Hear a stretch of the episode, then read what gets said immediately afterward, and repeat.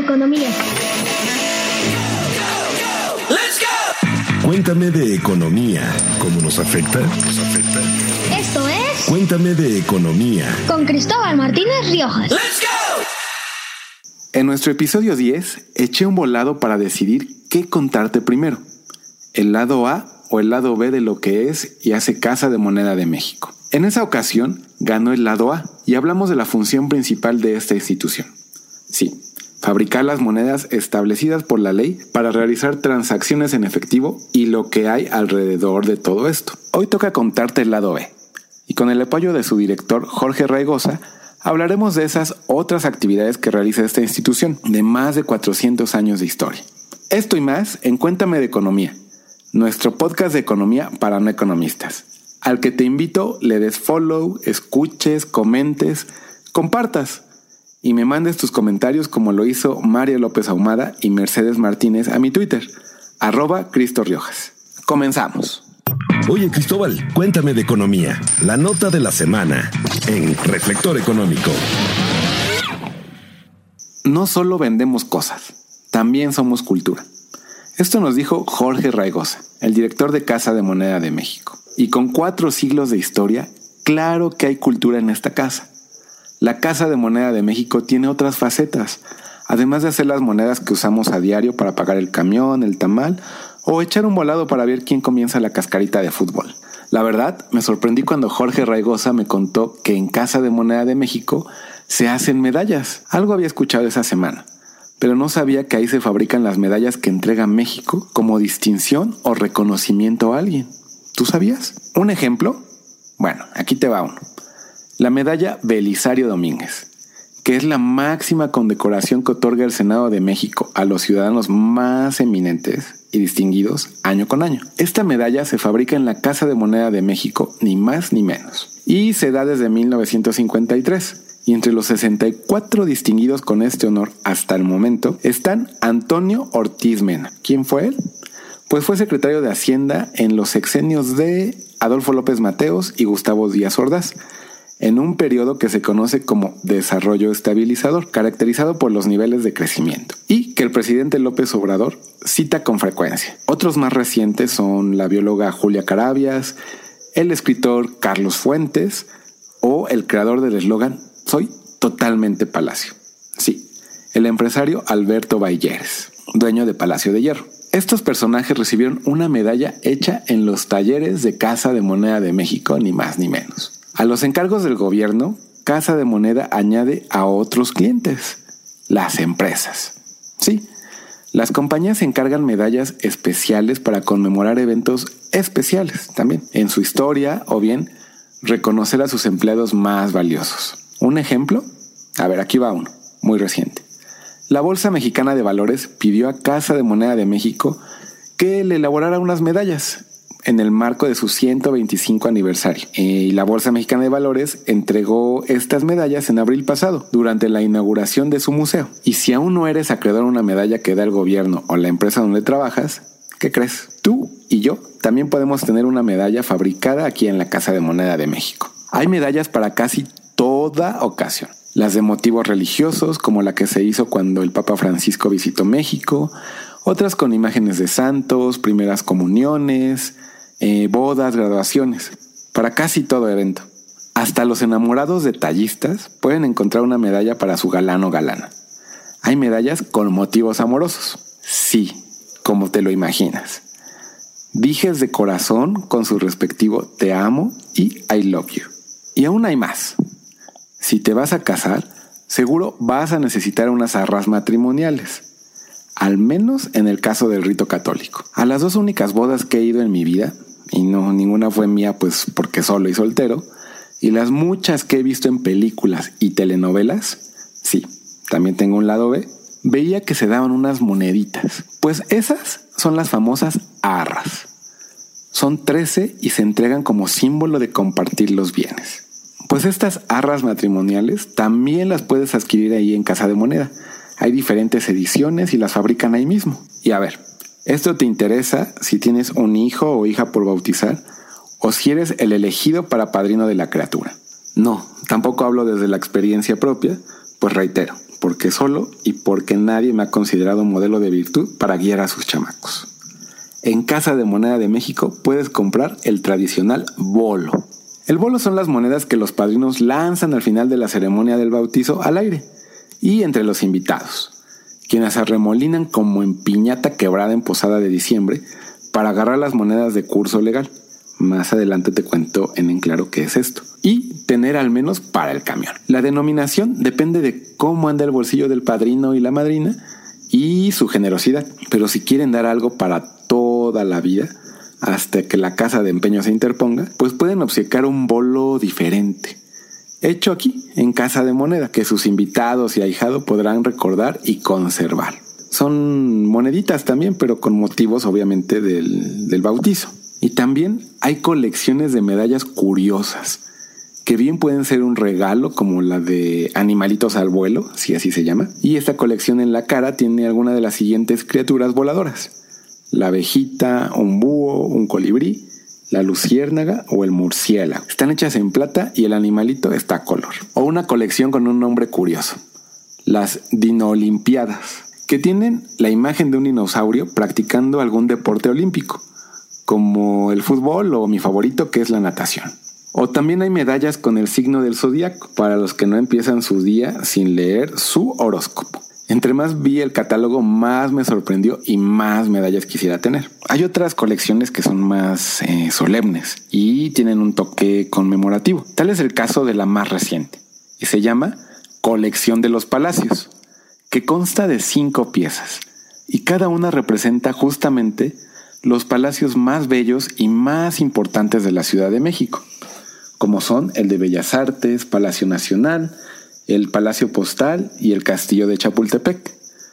La quinta representa el paisaje de los volcanes Popocatépetl e Iztaccíhuatl, y en el anverso llevan el motivo de la conmemoración del Año del Caudillo del Sur, es decir, a Emiliano Zapata. También hay relojes para los amantes del tiempo. O si cuando nace tu hijo o hija no quieres dar el tradicional puro chocolate, pues hay monedas que conmemoran ese detalle. Y dicen, pues fue niño o fue niña. Pero bueno, aquí paramos, si no, no acabo de mencionarles ejemplos y ejemplos de estas piezas. ¿Y por qué acuden a Casa de Moneda? ¿Qué les ofrece? Pues Jorge Raigosa nos dijo muy claro, garantía, tanto en el material y la acuñación. Es decir, si te dice que está hecha de plata, ten la certeza de que está hecha de plata y de la cantidad que te dicen. Y también la acuñación y el diseño. Aquí hay expertos en diseñar y en grabar estas monedas. Y te preguntarás sobre los precios. Pues el director nos dijo que hay para todos los presupuestos.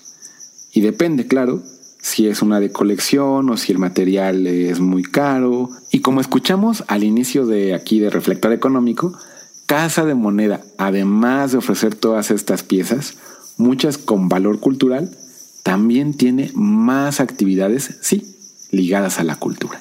Y aquí te va uno. El Museo Numismático Nacional, que depende de Casa de Moneda de México. Ahí está la historia del país en monedas y también el patrimonio industrial de la antigua Casa de Moneda, es decir, con lo que se hacía o se hacían las monedas en aquel entonces. Hay maquinaria, la misma eh, bóveda eh, conserva las medidas originales, todo lo que se conoce como el patrimonio industrial está ahí y lo puedes ver y apreciar. Su sede es justamente el edificio que la albergaba. Se ubica en la calle del apartado número 13, en el centro histórico en la delegación Cuauhtémoc, en la Ciudad de México. Es entrada libre. O sea, no vas a pagar ni una sola moneda por entrar ahí. Y te preguntarás por los horarios.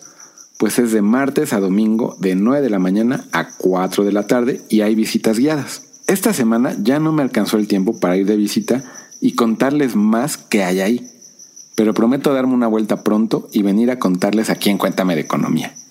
Si van, mándenme su foto de la visita a arroba Cristo Riojas y les obsequiaré un ejemplar de la revista SEC, que trata de monedas, monedas y más monedas. Una revista muy, muy bonita. Bien, ¿Qué les pareció el lado B de Casa de Moneda de México? Ahora ya saben todo lo que hace y que incluso pueden llevar un pedacito más allá de sus monedas diarias de curso legal. ¿Curso qué? En nuestro En Claro les contaré lo que debes de entender de la economía. En Claro. En Claro. En Claro. Las monedas y el papel moneda, conocido también como billetes, tienen dos características entre muchas otras, de las que te quiero hablar para cuando las oigas no te quedes con cara de sorpresa como me pasó a mí la primera vez que escuché. Fiduciario y de curso legal. Tus monedas son un tipo de dinero. Otro tipo de dinero son las tarjetas de débito, por ejemplo. Y el dinero es un bien que tú, yo, que la gente acepta y estamos dispuestos a usar para comprar y vender bienes y servicios o pagar nuestras deudas. Para eso usamos el dinero. Y las monedas son un tipo de dinero. Un tipo de dinero que se llama fiduciario. Y esto significa que representan un valor nominal, es decir, el que dice en la carátula. Si tomas tu moneda de 5 pesos, ahí verás que dice 5 pesos. Ese es el valor nominal de esa pieza, como ocurre con las de 10 pesos, 20, 5 centavos, 10 centavos, 50 centavos. Ese es su valor nominal. Y su valor intrínseco es lo que vale el metal. Pues este dinero fiduciario se fija por decreto constitucional.